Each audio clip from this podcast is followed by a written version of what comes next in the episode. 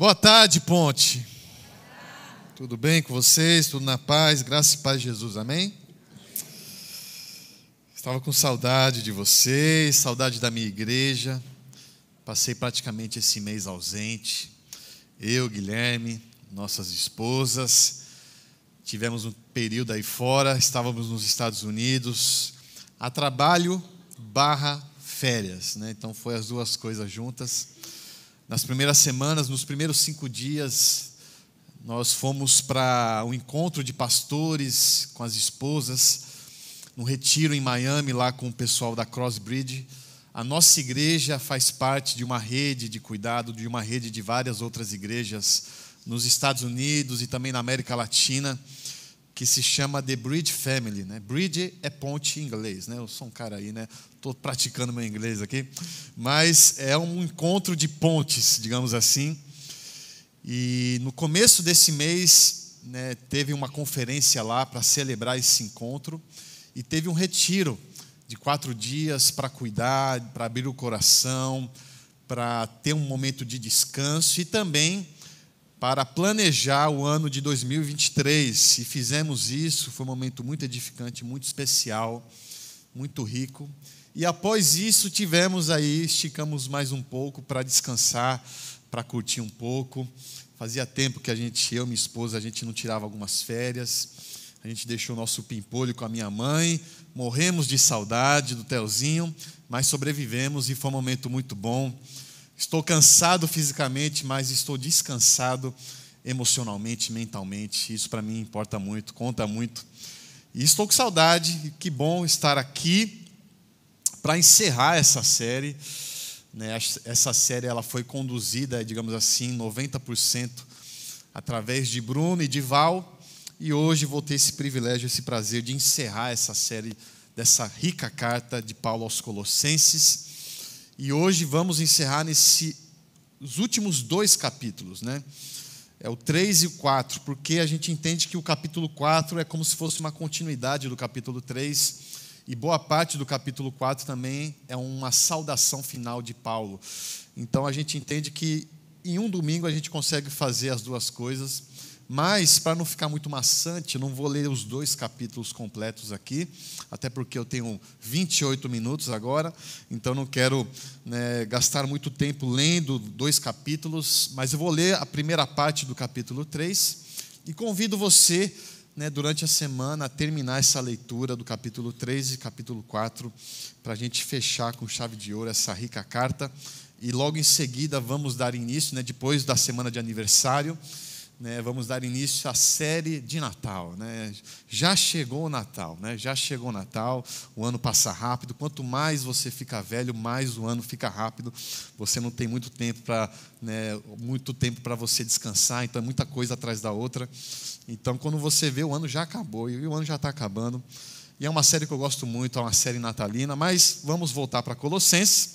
E queria convidar você a abrir o capítulo 3 e vou ler do versículo 1 ao versículo. Vou ler até o versículo 14, tá? Seria até 17, mas eu vou antecipar um pouco aqui. Qualquer coisa você me acompanha aqui, tá bom? Versículo 1 do capítulo 3: Portanto, já que vocês ressuscitaram com Cristo, procurem as coisas que são do alto, onde Cristo está assentado à direita de Deus. Mantenham pensamento nas coisas do alto e não nas coisas terrenas, pois vocês morreram e agora a sua vida está escondida com Cristo em Deus. Quando Cristo, que é a sua vida, for manifestado, então vocês também serão manifestados com Ele em glória. Assim façam morrer tudo o que pertence à natureza terrena de vocês: a imoralidade sexual, a impureza, a paixão, desejos maus e a ganância que é a idolatria.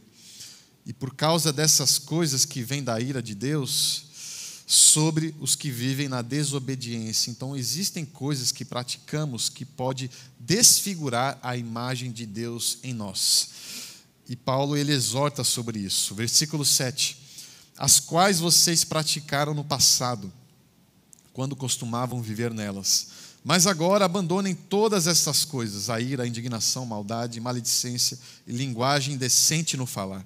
Não mintam uns aos outros, visto que vocês já se despiram do velho homem com as suas práticas e se revestiram do novo, o qual está sendo renovado em conhecimento à imagem do seu Criador. Nessa nova vida já não há diferença entre grego e judeu, circunciso e incircunciso, bárbaro e cita escravo e livre, mas Cristo é tudo e está em todos. Portanto, como povo escolhido de Deus, santo e amado, revistam-se de profunda compaixão, bondade, humildade, mansidão e paciência. Suportem-se uns aos outros e perdoem as queixas que tiverem uns contra os outros. Perdoem como o Senhor lhes perdoou. Acima de tudo, porém, revistam-se do amor, que é o elo perfeito. Amém? Vamos orar. Senhor Jesus, obrigado mais uma vez nessa tarde, final de tarde de domingo, estamos aqui na Sua presença. Muito obrigado, porque chegamos aqui é, dispostos a Te ouvir, Senhor. Então, fale conosco, tire todo o empecilho, todo o bloqueio, tudo aquilo que possa atrapalhar o acesso da Sua voz em nossas vidas que possamos ter a sensibilidade de detectar a Sua voz no meio de tantas outras vozes que podem confundir, e que através da minha vida, se for possível, Pai, que através do Seu Santo Espírito que há em mim, a Sua palavra seja plantada em nossos corações, Pai. Que tudo sair do, do meu, da minha boca seja o fluir do Seu Santo Espírito para abençoar minha vida e a vida da minha família Ponte. É isso que eu peço e agradeço em nome de Jesus. E a Ponte diz: Amém. Enquanto estava viajando, né, no voo da ida e no voo da volta, eu sempre gosto nas viagens de levar um livro para ler, que é um tempo que você fica lá sentado sem fazer muita coisa. E já que o voo teve muitas escalas, ficamos muito tempo esperando em outros aeroportos, eu trouxe um livro para me dedicar na leitura e consegui terminar esse livro na ida e na volta, que se chama Quando Tudo Está em Chamas, de Brian Zend. Foi uma indicação de um pastor amigo. E esse livro ele me encantou, eu não parava de ler, eu não conseguia fazer outra coisa, eu não conseguia ver filme, eu só queria ler esse livro. Enquanto eu estava lendo, eu abria meu bloco de anotação no celular e começava a escrever alguns insights que surgiam através dessa leitura. E essa semana, eu me, quando eu me deparei com Colossenses capítulo 3 e 4, eu vi que houve uma simbiose, houve uma conexão né, muitas pessoas dizem que é uma jesucidência, eu acho brega essa palavra, mas foi isso mesmo. Foi algo que de fato houve uma conexão. Aquilo que eu estava lendo e refletindo através dessa leitura se, se conectou de uma forma muito impactante né, quando eu li Colossenses capítulo 3 e 4. E esse livro ele fala sobre que existem alguns momentos da, da história da humanidade e existem alguns momentos da história da nossa vida em particular, aonde a nossa fé ela fica em chamas, aonde a nossa fé ela pega fogo. E quando eu falo fogo, não estou falando do fogo espiritual, desse fogo bom. Estou falando de um fogo ruim, de um fogo que de fato queima, que desfalece a nossa fé, que esfarela a nossa fé, que faz que a nossa fé vire cinzas. Então tem alguns momentos da história da humanidade onde existe esses incêndios na nossa fé e somos desafiados a persistir no meio dessa, desse fogaréu, digamos assim. E quando eu estava lendo isso, comecei a pensar em alguns momentos da história da humanidade que me fez refletir como era a fé dessas pessoas. Por exemplo, como era a fé, como foi a fé das pessoas que viveram durante a Primeira e Segunda Guerra Mundial. Né? Como foi a fé das pessoas que estavam no campo de concentração, nos campos de concentração? Como era a fé dessas pessoas que estavam destinadas à morte? Como foi a fé das pessoas que viram dois aviões colidindo com duas torres e viu uma cortina de fumaça cinza tomando conta no céu de setembro? Como foi a fé dessas pessoas que viveram isso e viram isso? Trazendo para algo mais atual, como tem sido a nossa fé, como foi a nossa fé durante e como tem sido a sua fé depois, após esse ápice da pandemia. Eu sei que durante a pandemia a nossa fé, muitos de nós, foi fragilizada, foi abalada. Muitas fés pegaram fogo durante a pandemia. E como está sendo isso após? Você está juntando os cacos? Como está a sua fé após isso? Como está a nossa fé após esse desgastante período eleitoral que vivemos? Como está a sua fé? A fé de muitos está abalada, está cansada, está fragilizada, está em chamas. Isso me faz entender que nos dias de hoje, crer se tornou algo difícil. Acreditar se tornou um desafio maior, pois vivemos dias difíceis. Acreditar numa força superior para muitos é um grande desafio. Sustentar a sua fé nos dias de hoje, para muitos, é algo praticamente impossível. Isso me faz entender que a fé de muitos está em chamas. E eu diria mais, eu diria que a fé de muitos já virou cinzas. Vivemos dias difíceis. Como está a sua fé no meio de tanta turbulência, de tanta tempestade, de tanto incêndio? Isso me faz entender que a fé de milhões hoje corre perigo. A fé de milhões está correndo perigo e precisamos fazer algo diante disso. Falando do meu caso, usando esses exemplos que eu compartilhei com você e outros pessoais na minha vida, nesse retiro que a gente foi lá, tivemos essa oportunidade de abrir o nosso coração, de externar as nossas fragilidades e as nossas dificuldades ministeriais. E é interessante perceber que muitos falaram de alguma fragilidade em uma área específica. E eu vejo que às vezes já passei por uma fé frágil, eu já tive que enfrentar uma fé, uma fé abalada, cansada. Eu já tive uma fé em chamas em determinados momentos da minha vida. Mas hoje eu vejo que eu estou feliz porque eu consegui resistir. Eu me sinto feliz engajado e motivado porque eu consegui resistir, persistir e acreditar nesse caminho que eu escolhi trilhar.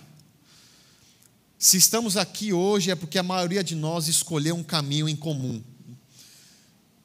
E se você escolheu esse caminho, é, significa, né, na teoria pelo menos, né, que você acha que esse caminho faz sentido. E é isso que eu acredito.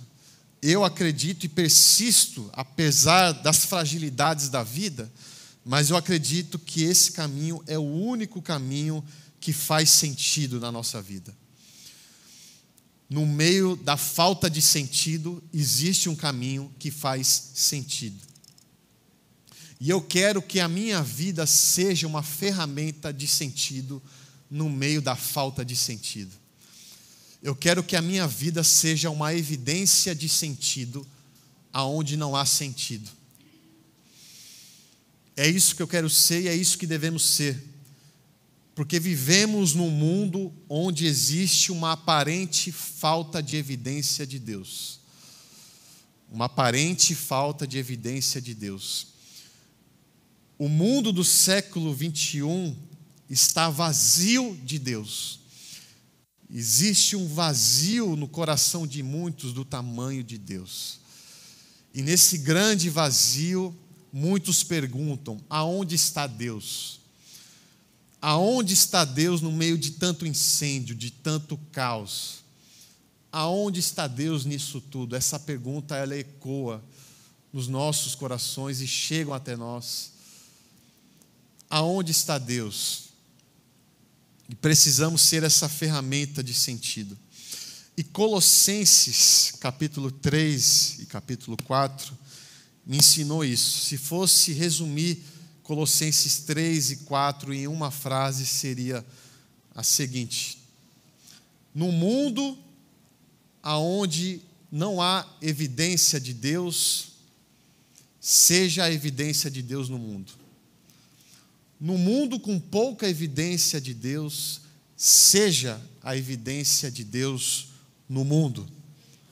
É isso que precisamos ser e é isso que Paulo nos motiva a ser uma evidência de Deus no mundo.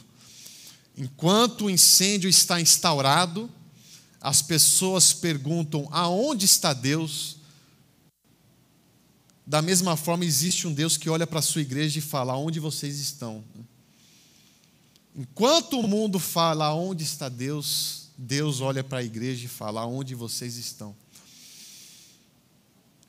Enquanto as pessoas clamam por Deus e não são respondidas, isso significa que muitas vezes a igreja se mantém silenciosa. Enquanto as pessoas clamam para que Deus se movimente e são ignoradas, isso significa que a igreja ela está estagnada. Enquanto as pessoas clamam por um Deus presente e não são respondidas, isso significa que a igreja está ausente. Não somos muitas vezes a evidência de Deus que deveríamos ser. Mas Paulo reforça esse chamado, essa missão, que devemos ser a evidência de Deus nesse mundo com tanta falta de evidência. E lembre-se, em cada pergunta, aonde está Deus, existe um Deus olhando para nós e falando: aonde vocês estão? Pois se existe um Deus ausente é porque a gente não está se movimentando o suficiente. Essa é a nossa missão, esse é o nosso chamado.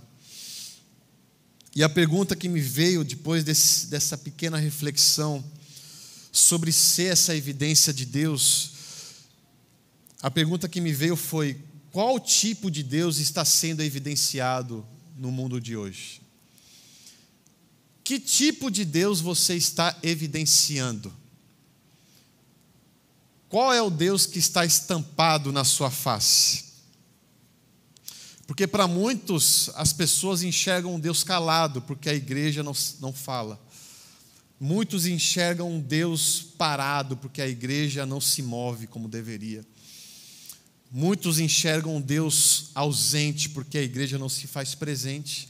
Mas também muitos enxergam Deus barulhento e agressivo porque a igreja só faz gritar, atacar e julgar.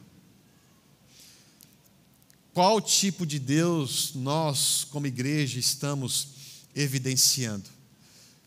E sobre esse Deus agressivo e barulhento, eu fui conectado a João capítulo 18, que é uma passagem que eu gosto muito, já falei aqui algumas vezes. Quando Jesus foi preso, no exato momento que Jesus foi preso pelos soldados romanos, quando Pedro vê aquela situação, ele fica indignado, ele tenta impedir, então ele tira a espada e decepa a orelha do soldado romano. E quando Jesus vê aquilo, em outras palavras, ele fala isso para Pedro: Pedro, eu não preciso ser defendido. Eu não preciso que você me defenda. Em todo momento eu nunca te ensinei para você me defender. Mas em todo momento eu sempre te ensinei a me replicar. Em todo momento eu sempre te ensinei a ser uma evidência de mim. E a espada não evidencia quem eu sou. Todo aquele que tenta me defender com a espada se torna aquilo que eu não sou. Então, Pedro, eu não preciso ser defendido, eu preciso ser replicado. Mas o que vemos aqui muitas vezes na igreja como um todo é que as pessoas, elas querem defender Jesus. E elas querem defender Jesus a qualquer custo como se Jesus fosse frágil, como se Jesus fosse uma ideia, como se Jesus fosse um conceito a ser defendido. Só que precisamos nos lembrar que Jesus, ele se fragilizou, mas ele não é frágil. Jesus não é uma ideia e Jesus não é um conceito. E muito menos Jesus, ele não precisa ser defendido. O chamado de Deus para a minha vida e para a sua vida não é defender Jesus. mas replicar Jesus. Então, para representar esse Jesus, precisamos abrir mão da espada e sermos pequenos pincéis. Esse trabalho minucioso. E a pergunta eu refaço novamente: qual é a imagem de Deus que está sendo exposta, que está sendo evidenciada nos dias de hoje? Porque eu digo uma coisa, eu acredito que a fé de muitos está fragilizada, está cansada, está em chamas por conta de uma imagem de Deus que não existe. As pessoas estão com a fé em crise por conta de um Deus que não existe. Por conta de um Deus que não é o verdadeiro Deus. É interessante que em alguns gabinetes que eu tive, algumas pessoas vieram até mim abrindo o coração falando sobre uma fé em crise. Pessoas que estavam com crises profundas na sua fé, com questionamentos, com dúvidas, com incertezas, flertando com ateísmo. E eu pergunto por que você está assim? Elas falam, não, porque Deus, como pode Deus fazer isso? Como pode Deus legitimar aquilo? Como pode Deus permitir tal, tais coisas? E começa a falar de um Deus que eu também não acredito. E geralmente eu falo para essas pessoas: olha, meu irmão, minha irmã, desse Deus que você está falando, eu também sou ateu. Porque esse Deus que você está falando, ele não existe. Então, muitas pessoas estão tendo uma fé abalada porque existe um Deus que está sendo evidenciado que não condiz com a verdadeira imagem do verdadeiro Deus. E Colossenses, capítulo 3 e capítulo 4, Paulo instrui a igreja de Colossos e instrui também a igreja de hoje. Precisamos evidenciar a verdadeira imagem de Cristo precisamos resgatar a imagem desfigurada que fizeram de Cristo e resgatar a sua verdadeira imagem. Temos essa missão de resgatar a verdadeira imagem de Cristo.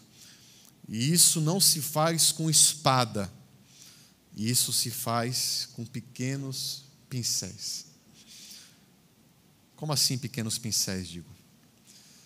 Tenta entrar comigo nessa história aqui agora. Imagine só, alguns arqueólogos entraram em um monastério antigo, esquecido, milenar, e eles fizeram algumas pesquisas e eles encontraram nesse monastério uma arte pintada de Cristo numa madeira que foi pintada há mais de mil anos. E eles encontraram essa relíquia, essa preciosidade. Mas por ser uma arte muito antiga, a pintura de Cristo está ali, mas no decorrer dos séculos, no passar dos anos, houve uma camada que cobriu o rosto de Jesus, uma camada de fuligem, uma camada de pó, uma camada de sujeira que acabou desfigurando a imagem de Cristo naquela arte. E se deparando com essa preciosidade, os arqueólogos eles contratam um artista especialista em restaurar artes antigas. E ele tem essa missão de restaurar a verdadeira imagem de Cristo naquela arte, de trazer a arte no seu formato original. E através dessa missão, o artista, para resgatar a imagem de Cristo, ele não deve usar jatos fortes de água, não deve usar marretas e nem explosivos. Ele deve usar pequenas ferramentas minuciosas, solventes e pequenos pincéis. Para resgatar uma arte antiga, não se usa do mesmo método de destruir um prédio. Destruir coisas é muito fácil, qualquer um pode fazer. Eu já quebrei muitas paredes aqui na ponte, aquelas ali de tijolo, fui eu que quebrei. Tenho orgulho de ver a minha obra de arte ali.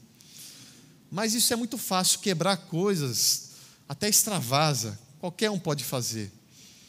Mas restaurar coisas exige paciência, exige sabedoria, exige cautela, exige respeito diante da arte, exige, exige uma certa refineza para você resgatar aquilo que é precioso.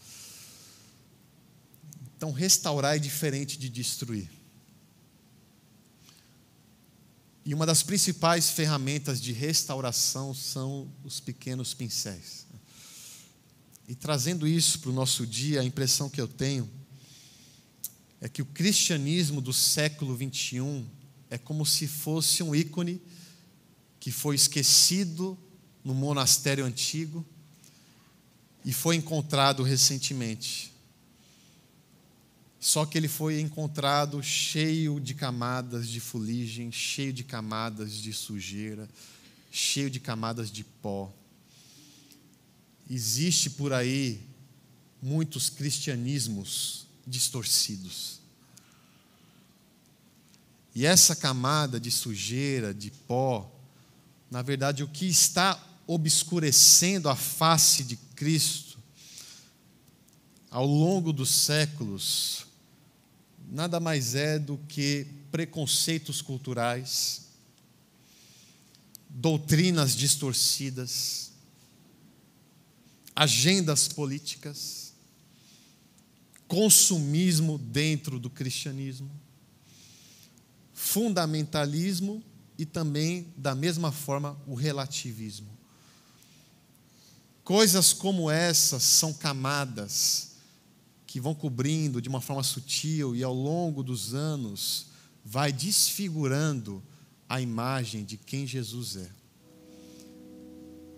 E no mundo onde as pessoas desfiguram a imagem de Cristo, nós, a igreja, temos a responsabilidade de resgatar a sua verdadeira imagem.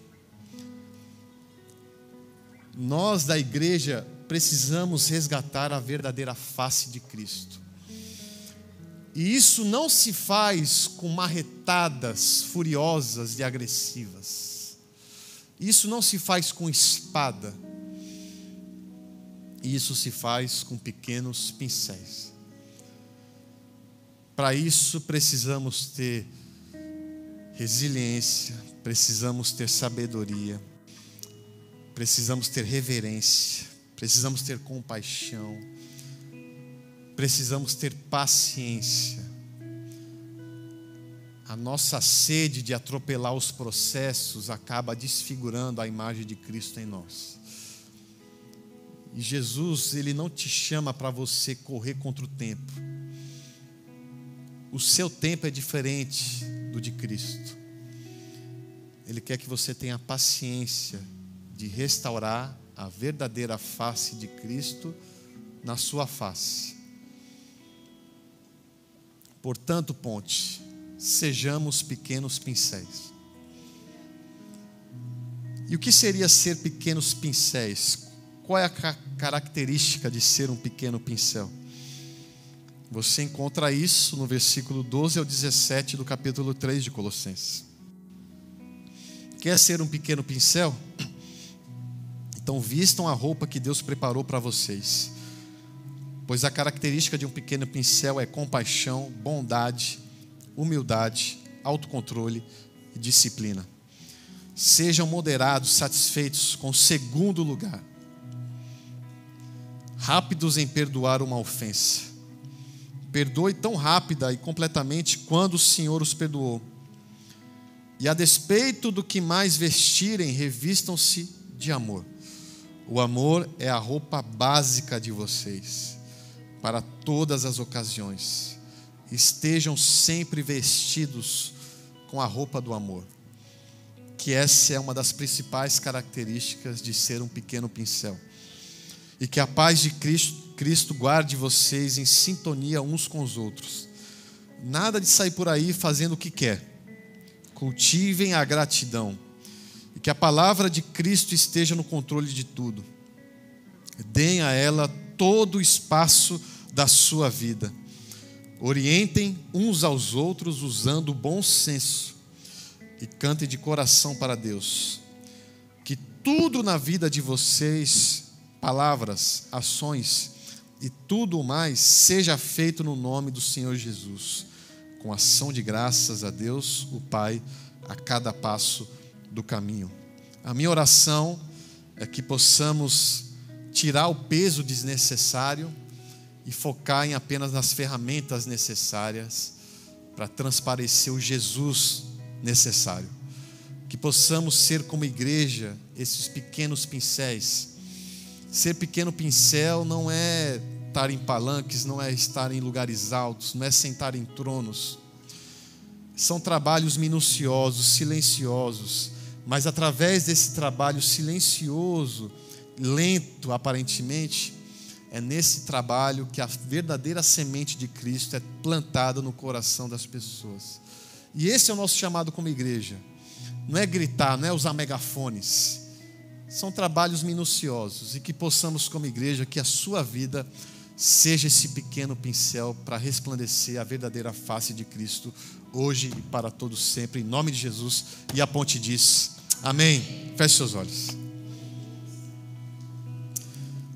Nesse momento eu tenho um convite para você, você que quer restaurar essa função que foi perdida em você. Você quer abrir mão dessas ferramentas pesadas e você quer evidenciar a verdadeira face de Cristo. Você quer ser a evidência de Cristo nesse mundo com pouca evidência de Cristo. Você quer representar esse verdadeiro Jesus através de você. Se você quer resgatar essa missão de ser um pequeno pincel, Queria que você colocasse a mão no coração e falasse: Jesus, renova a minha missão em Ti, Senhor. Renova os meus propósitos em Ti. Eu entendi que eu não preciso te defender, Senhor. O Senhor não precisa de seguranças. Mas eu quero te replicar, Senhor. Eu quero te representar. Eu quero te evidenciar, Senhor. Se você tem esse desejo agora, nesse exato momento, eu te convido a você colocar a sua mão no coração. E o segundo convite é para você que nunca tomou essa decisão, que nunca disse sim para Jesus. Porque na verdade o Jesus que foi evidenciado para você é um Jesus falso. É um Jesus que, que trouxe crises na sua vida só que esse Jesus, ele não é verdadeiro. O verdadeiro Jesus que está sendo evidenciado na sua frente agora, ele está te chamando para uma caminhada. Esse Jesus você quer seguir, esse Jesus você quer confiar e esse Jesus você quer evidenciar. Se você quer aceitar esse Jesus agora como seu único e suficiente Salvador, coloque a sua mão no coração também. Através desse pequeno gesto, aí mesmo sentado, não vamos te chamar aqui para frente, aí mesmo. Queremos orar por você daqui mesmo. Nós, como igreja, queremos te abraçar em oração. Senhor Jesus, muito obrigado, Pai, por esse privilégio que o Senhor nos dá diariamente, não só dominicalmente, mas diariamente o Senhor nos reconvida a caminhar contigo. Muito obrigado porque apesar de quem nós somos, o Senhor nos chamou para resgatar e evidenciar a sua imagem. Por isso queremos ser esses pequenos pincéis, ou seja, queremos ser esses pequenos cristos aqui na terra, Pai. Reforça cada vez mais a nossa missão, que cada um que tomou essa decisão se sinta abraçado, amado por Ti, que Sua graça tome conta na vida deles, que Seu Santo Espírito tome conta na vida deles, e aonde eles estiverem, eles possam evidenciar através de gestos, de palavras, através de um semblante no rosto, que eles possam evidenciar a sua verdadeira face, Pai. Renova a cada dia essa nossa missão, Pai. É isso que eu peço e agradeço em nome de Jesus. Amém. Vamos ficar de pé. Nesse exato momento, vamos participar da grande ceia, dessa grande mesa, algo que Jesus nos ensinou a fazer e replicar isso, entendendo que a melhor forma de lembrar sobre quem Jesus é não é através de barulho, de gritaria, de coisas extravagantes, é através da mesa. Nessa mesa, Jesus quer ser lembrado, ele te convida a participar disso. Todos estão convidados. Vamos juntos sentar na mesa com Jesus e tomar do pão e do cálice. Enquanto a gente toca essa canção, você pode pegar o seu elemento e quero fazer essa bagunça santa aqui. Vamos é, empilhar as cadeiras agora aqui. Enquanto a gente toca a canção, você que está com a sua cadeira, vai empilhando do lado aqui. E vamos fazer essa grande mesa aqui e celebrar juntos, em nome de Jesus.